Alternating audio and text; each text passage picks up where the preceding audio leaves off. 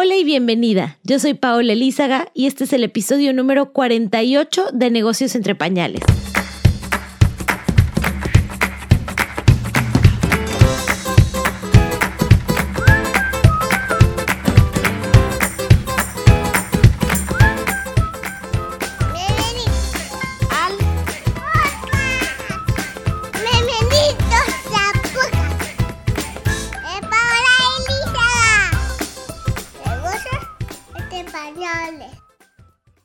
Bienvenida a un episodio más de Negocios entre Pañales. Yo soy Paola Elízaga, mamá de Martina de tres años y de Nico que tiene dos mesecitos. Soy consultora de marketing digital, doy cursos en línea de redes sociales, de community management, doy también asesorías personales a emprendedoras y el día de hoy te voy a hablar más bien de un tema de maternidad y de un tema bien personal que es la lactancia. Antes de empezar este episodio, quiero decirte que creo firmemente que un bebé alimentado y nutrido es lo mejor, sea cual sea la forma de alimentación. Sin embargo, dado mi historia con la lactancia, todos los días recibo preguntas de cómo lo he hecho, cómo me he preparado, qué tipo de decisiones tomo. Eh, y bueno, decidí hacer ese, este episodio por esa razón. Recientemente me certifiqué como educadora de lactancia todavía me faltan bueno, las horas prácticas para poder empezar a, pues, dar consultas, que realmente no sé si, si lo quiero hacer o más bien que esto se quede como un hobby que amo. Eh, pero bueno, basado en ya toda la información que, que, tengo, quise hacer este episodio específicamente de este tema para ayudar a todas las mujeres que siempre me preguntan. Comienzo por contarte un poquito mi historia con la lactancia. A Martina le di dos años, cuatro meses y con Nico llevo dos meses y cachito de lactancia materna exclusiva. De hecho, mis lactancias han sido ni siquiera sin biberones, porque bueno, como he tenido eh, pues la bendición de estar con mis hijos ahí todo el tiempo, eh, realmente no he necesitado estarles dando biberón me he acostumbrado a que si voy a salir, en ese momento les doy de comer y, y bueno, me pueden esperar un ratito en lo que regreso. Eh, y bueno, ha sido, ha sido súper lindo este camino, ha sido lleno de retos. Fue un camino que empecé con mucho miedo, realmente mucho, mucho miedo era lo que tenía yo eh, de no lograrla. Eh, primero porque pues tenía muchas amigas que acaban de tener bebés y habían tenido muchos problemas con la lactancia. La mayoría de mis amigas no la había logrado. Segundo, porque yo tenía pezón plano. Entonces me acuerdo perfectamente que el día eh, que nació mi bebé y la enfermera me vio acomodándomela para que comiera, me dijo, uy, no, esa bebé no se le va a pegar porque usted no tiene el pezón bien. ¿Quiere que le consiga una pezonera? Y en ese momento, como que mi ánimo se fue al piso. Y, gracias a que tenía un grupo de apoyo, gracias a que pues yo había tenido ese miedo de que mis amigas no lo habían logrado y por ende había ido a cursos y había conocido a consultoras y asesoras, eh, me pude apoyar en ellas y, y, darle la vuelta a ese miedo y utilizarlo como, como una energía para lograr mi lactancia. Entonces sé que hay muchas mujeres allá afuera como yo que tienen miedo, que no saben si sea posible, que casi que piensan que es un volado, ¿no? Que tal vez eh, lo logres, tal vez no, y, casi que no vas a saber hasta que tu bebé nazca. Yo lo que te quiero decir es que en la mayoría de los casos, eh, si tú quieres, la puedes lograr. Obviamente hay, hay casos más extremos, ¿no? En donde pues no se controla y creo que esa es una de las primeras lecciones de la maternidad. Pero en la mayoría de los casos, si tú estás bien preparada, si tú cuentas con la información adecuada, la vas a lograr. ¿Por qué es importante contar con información y con preparación? Porque se nos ha olvidado, porque hoy en día la mayoría de nosotros no hemos visto a una mujer amamantar.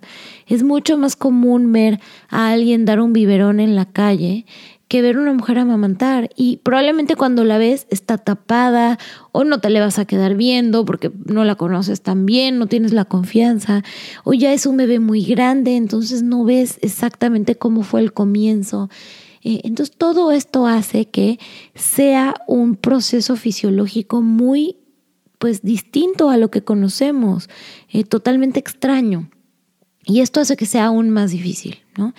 Y creo que los problemas en la lactancia también se dan porque contamos con muy poca red de apoyo.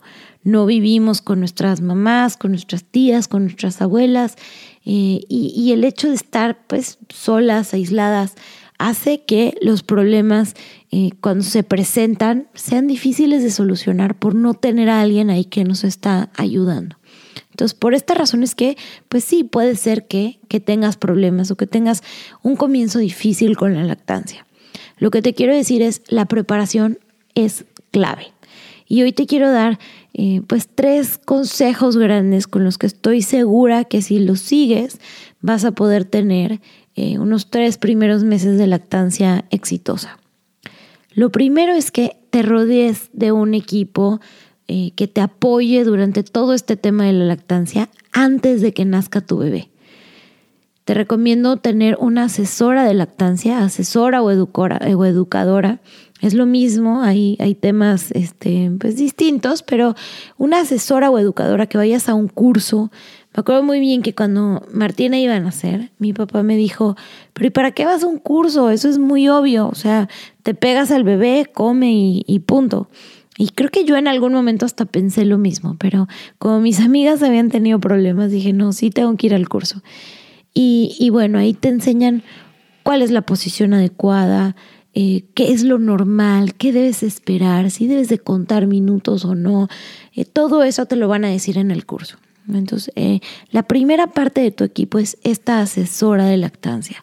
¿Por qué ella? Porque realmente tu pediatra y tu ginecólogo no han tenido tantas horas de educación y de práctica como ella. Desafortunadamente en la carrera de medicina, lactancia es una, uno de los temas más que se tocan dentro de las miles de materias que tienen, pero ellos no están especializados en eso. A menos de que hayan tomado un curso, de que hayan tenido muchas horas de práctica, de que ellos realmente tengan una vocación eh, pues profunda por la lactancia es muy probable que no sepan a profundidad. Y este desconocimiento hace que automáticamente busquen la salida que sí conocen, o sea, la médica. Entonces, ten a una asesora que, que te apoye, y asiste a un curso, eso, eso te va a hacer toda la diferencia para que tengas esta tranquilidad, para que sepas qué esperar, para que no te tome todo de sorpresa en ese momento. Y bueno, ese equipo también es importante que te apoye el día que nazca tu bebé. La segunda, el segundo tip que te quiero dar es que el día que nazca tu bebé hay un par de cosas que tienes que eh, tomar en cuenta porque esto realmente va a, determinar el éxito de tu lactancia. Es bien importante que apenas nazca tu bebé te lo pegues al pecho. Hay hospitales que tú tienes que pedirlo. Eh, lo primero es que se lo pidas a tu neonatólogo, que le digas, mira, apenas nazca mi bebé, yo quiero que me lo peguen al pecho y que se quede conmigo, que no se lo lleven al cunero. Esto en todos los hospitales europeos, los hospitales que son amigo del niño, así se les llama por la Organización Mundial de la Salud, lo exigen. Pero hay hospitales que si el paciente no lo pide, no lo van a hacer. Entonces esto es que te peguen a tu bebé apenas nazca, esto se conoce como la hora sagrada y no lo despeguen de ti.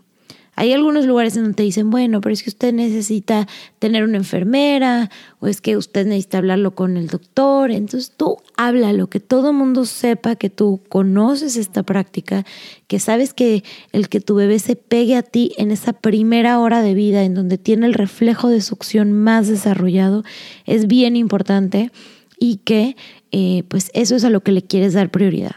No es así de eh, importante que pesen a tu bebé, que le pongan las vacunas, que hagan todo eso apenas nazca. Todo eso puede esperar. Tu bebé va a seguir pesando lo mismo una hora antes o una hora después. Es más importante que apenas nazca te lo pongan directo a ti por varias razones. La primera es que nada le va a dar más calor que tu piel. Tu cuerpo es lo que mejor les transmite calor. Eso mucho más que una incubadora, mucho más que cualquier cobija. Ellos necesitan tu piel. Además, tu piel lo va a continuar colonizando de todas las bacterias eh, que necesitas que su cuerpecito, que, que no las tiene, vaya adquiriendo. Entonces no solamente es este tema de, la lactancia, sino que también hay un montón de beneficios de, de ponerse al bebé directamente en ti. El primer eh, ratito que nacen, los, los, primeros 60 minutos, ellos tienen este reflejo de succión muy, muy, muy desarrollado. Entonces, si tú te pegas al bebé dentro de esa primera hora de vida, va, vas a asegurar que tenga un mejor agarre que si no lo ves hasta 12 horas después. Eh, de poderse, intenta quedarte con tu bebé ya fijo hasta que salgas del hospital, que no se lo lleven eh, para dormir, ni que se lo lleven para cambios. Eh, obviamente todo esto varía de acuerdo al hospital, pero si tú lo hablas y tu neonatólogo lo deja por escrito, no tienen por qué quitarte a tu bebé. En mi caso, que fue dos veces cesárea, las dos veces tuve a mis hijos encima de mí la primera hora de vida y mientras me cosían eh, los doctores, los obstetras, mi pediatra, mi neonatólogo se aseguraba de dejarme a mis bebés encima. Entonces, incluso con, con cesáreas, si tu pediatra es pro lactancia, vas a ver que se va a asegurar que este momento ocurra. Después a mí sí me tuvieron que separar a mis bebés porque me fui a recuperación y bueno, la recuperación de las cesáreas no era em, en una sala exclusiva para mamás, así que por esta razón tenía que irse mi bebé eh, con su papá al conero durante la siguiente hora, pero eh, una vez que yo llegué al cuarto, volvieron a llevarme a mis bebés y no me los separaron hasta que salí del hospital con ellos, ¿no? De pronto, em, un par de minutos para hacer el cambio de turnos de enfermeras o para revisarles el peso, pero, pero cosas muy, muy, muy rapiditas, pero todo fue gracias a que mi pediatra lo dejó por escrito y realmente les dijo que mi bebé tenía que estar conmigo. ¿Qué pasa si tienes alguna complicación eh, y tu bebé tiene que estar eh, lejos? Bueno, asegúrate que lo más pronto posible pueda regresar a tus brazos. Yo he visto que eh, en, un montón de videos reaniman a bebés encima de la mamá, a prematuros los dejan también encima de la mamá. Eh, entonces pregunta, en caso de que se tengan que llevar a tu bebé por alguna cosa, no sé, de glucosa, de cualquier cosa, pregúntale a tu neonatólogo, oye, ¿se puede quedar encima de mí? Eh, ¿Puedes pues asegurarte que esto pase? Y muchas veces solamente con preguntar vas a ver que te van a dejar. Entonces, bueno, asegúrate que tu bebé esté contigo la primera hora de vida y que no te lo quiten o no te la quiten durante esos días que estás en el hospital. Yo sé que probablemente estás cansada, tuviste una labor de parto larga, eh, pues estás agotada después de todo lo que viviste, pero piensa en ese bebito que realmente no conoce nada, que está llegando a un mundo totalmente desconocido. Eh, para ellos no es familiar una cuna, ni ropa, ni voces, ni luces, ni olores, ni ruidos, ni absolutamente nada. Lo único que les es familiar es tu olor y tu voz. Entonces tu bebé realmente no necesita las ropas más lindas, la cuna más caliente, lo único que necesita son tus brazos. Así que piensa que si tú tienes a tu bebé encima de ti, en tu calorcito, piel con piel, va a dormir y tú vas a poder dormir si tienes a tu bebé encima. Dale prioridad a eso versus recibir visitas, versus atender, eh, brindar, eh, lo que sea que vaya a pasar. De verdad que si tú quieres lograr una lactancia, esos tres primeros días, tener a tu bebé encima de ti, comiendo cada que quiera, eh, vas a ver que te va a ayudar mucho. Ten confianza en tu cuerpo. La leche tiende a bajar hasta el cuarto o quinto día para, para quienes tienen un primer parto. Entonces, no te preocupes si el primer día tú no ves que eh, te está bajando leche blanca. Es totalmente normal. Los primeros días solamente vas a tener calostro.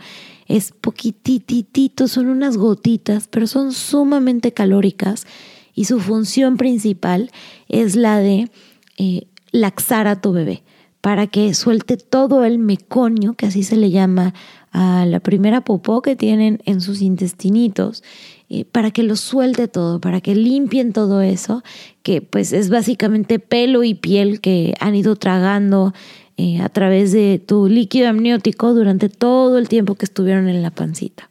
Entonces, dale esas gotitas de calostro, aunque tú no lo veas, ellos lo están tomando. Siempre el bebé es mucho más eficiente que un sacaleche, así que tú no te preocupes. Su tamaño es de menos de, de una cereza, una canica, así que con gotitas se llenan perfectamente. No te preocupes por eso, ellos no necesitan un tetero lleno de leche.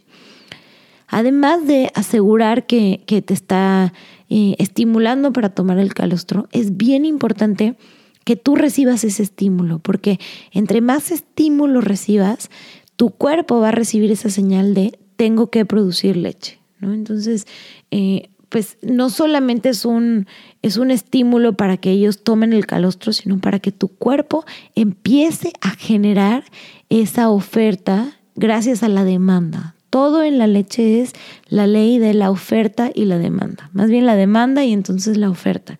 A medida que tu bebé te estimule y te estimule y te estimule más, vas a producir más leche. En ambos eh, partos que he tenido, mis bebés casi que las primeras 48 horas me dejaban pues lastimada y adolorida porque pues esta situación de pezón plano que tenía, pero además porque nacen con el reflejo de succión muy desarrollado. Entonces tú nunca te imaginas que esas cositas tan chiquitas puedan succionar de la manera que lo hacen y es porque es el reflejo de supervivencia que tienen más desarrollado. Si te están pide y pide y pide, no es porque se queden con hambre, es porque es lo que ellos tienen que hacer. Es la forma en la que la naturaleza asegura que vayan a estar vivos. Tú piensas cuando los bebés nacían y no existían las fórmulas, si una mamá no, no generaba la leche que el bebé necesitaba, se morían. Entonces ellos tienen ese reflejo de succión para asegurar que la mamá produzca la leche que ellos necesitan. ¿no? Entonces, deja que tu bebé se pegue a ti la cantidad de veces que quiera, no cuentes el tiempo, no digas, hay tres horas entre cada toma, nada, si te pide y a los diez minutos te vuelve a pedir, tú le vuelves a dar y es totalmente normal. Entonces, primera parte es rodéate de un equipo que te pueda ayudar. Segunda parte es asegúrate que apenas nazca tu bebé te lo peguen y se quede contigo esos días en el hospital. Eso es más importante que cualquier cosa. Si tu bebé llega a nacer prematuro, no te preocupes, incluso con bebés prematuros, tú puedes eh, asegurarte de tener una buena lactancia.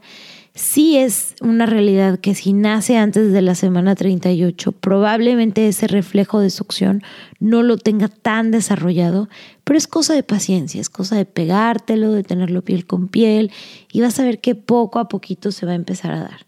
en caso de que nazca tu bebé y no lo puedas tener contigo por razones médicas, intenta conseguir un sacaleche y estarte estimulando por lo menos 8 a 10 veces al día. Esto quiere decir que lo vas a hacer como cada dos, tres horas máximo, ¿no? Idealmente cada dos.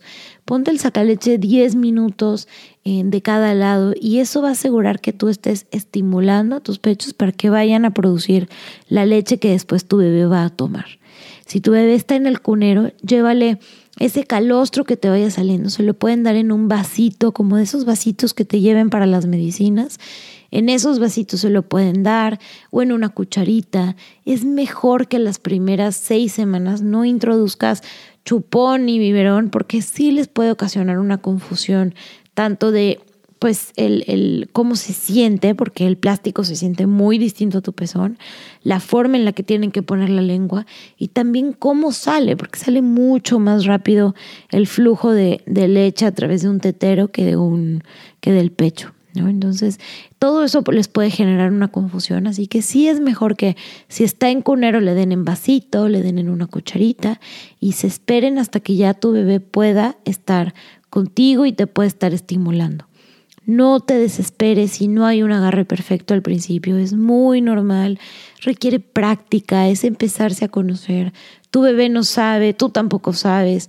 Entonces ve muchos videos en YouTube de cómo debería de ser el agarre, porque vas a ver que es muy distinto a cuando estás dándole un biberón a un bebé. ¿no? Cuando estás dándole un biberón ellos pueden tener la pancita hacia arriba, la carita no te necesita estar viendo, eh, es, muy distinta la posición. En cambio, cuando, cuando eh, das pecho, pues la posición sí tiene que ser directamente lineal contra tu cuerpo. Y hay muchas posiciones distintas.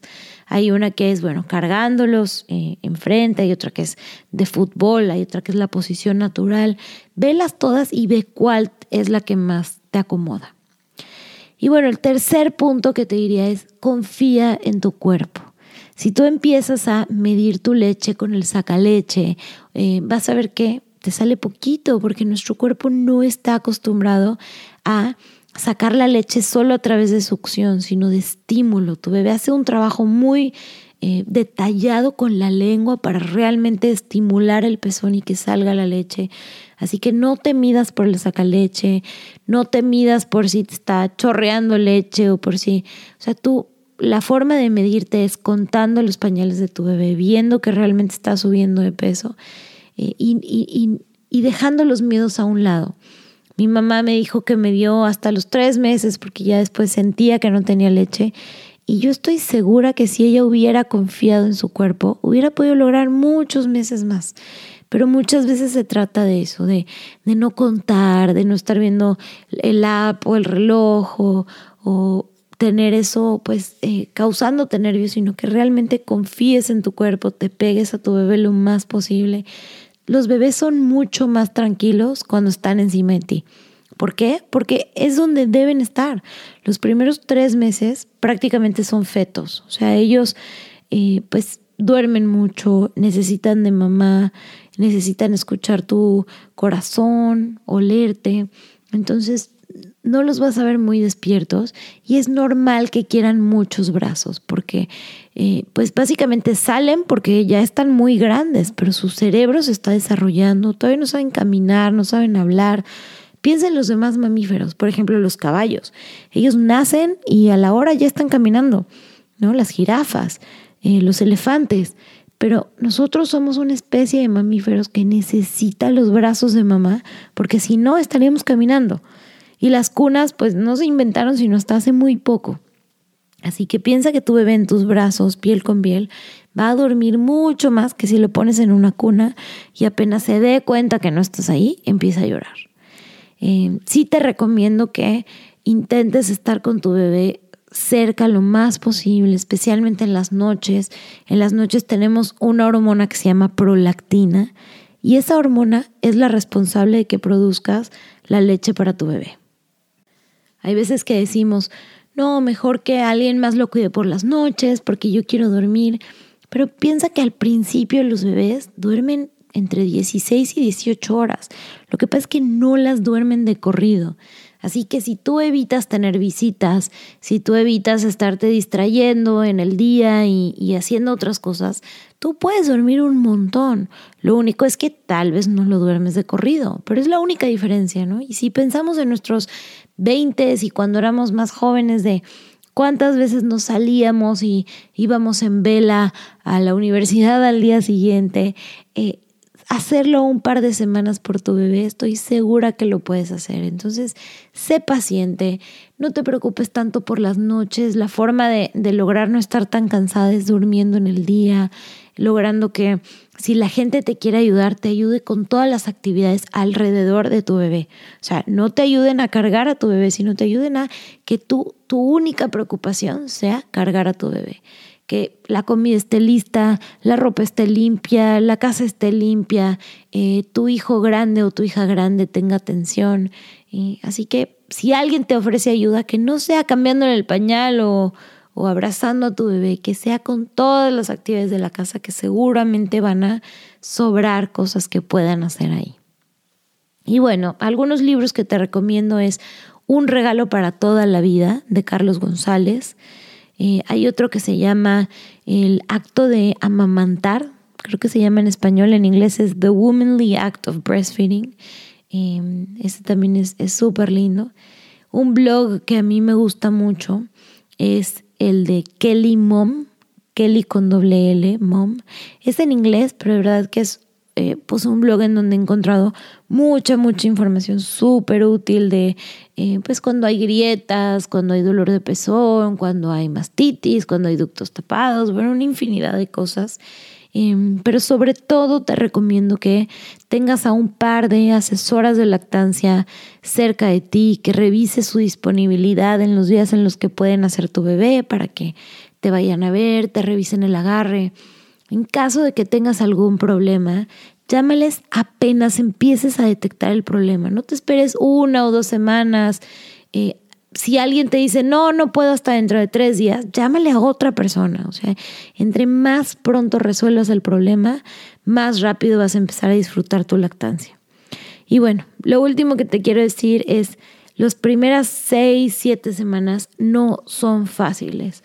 Eh, requiere de mucha dedicación, requiere de estar muchas horas sentada en una silla o en un sillón o en una cama dándoles de comer, pero te prometo que a partir de la semana 7 empiezas a ver los beneficios, la practicidad, el que todo se hace más fácil amamantando. Así que si tú aguantas las primeras 7 semanas, te aseguro que de ahí los primeros 3 meses de tu lactancia van a estar eh, súper bien, ¿no? Y de ahí, obviamente, pues conforme avanzan los meses, cada vez hay, hay nuevos retos, ¿no? El, estar segura de que estás alimentando a tu bebé, el qué hacer cuando tienen dientes, el qué hacer cuando empiezan a alimentarse de otras cosas a partir de los seis meses, en fin, hay, hay un montón de retos. Pero creo que lo más, más, más importante es superar estas primeras eh, ocho semanas, estos primeros tres meses, y si tú lo logras, vas a estar en súper buen camino para una lactancia exitosa. Te mando un abrazo muy grande. Espero que te haya servido este podcast. Si eres una, una nueva mamá, eh, bueno, eh, te deseo todo el éxito del mundo y que confíes mucho, mucho, mucho en tu cuerpo, porque si lo estuvo alimentando tan bien durante nueve meses en tu panza, definitivamente lo va a poder alimentar apenas nazca.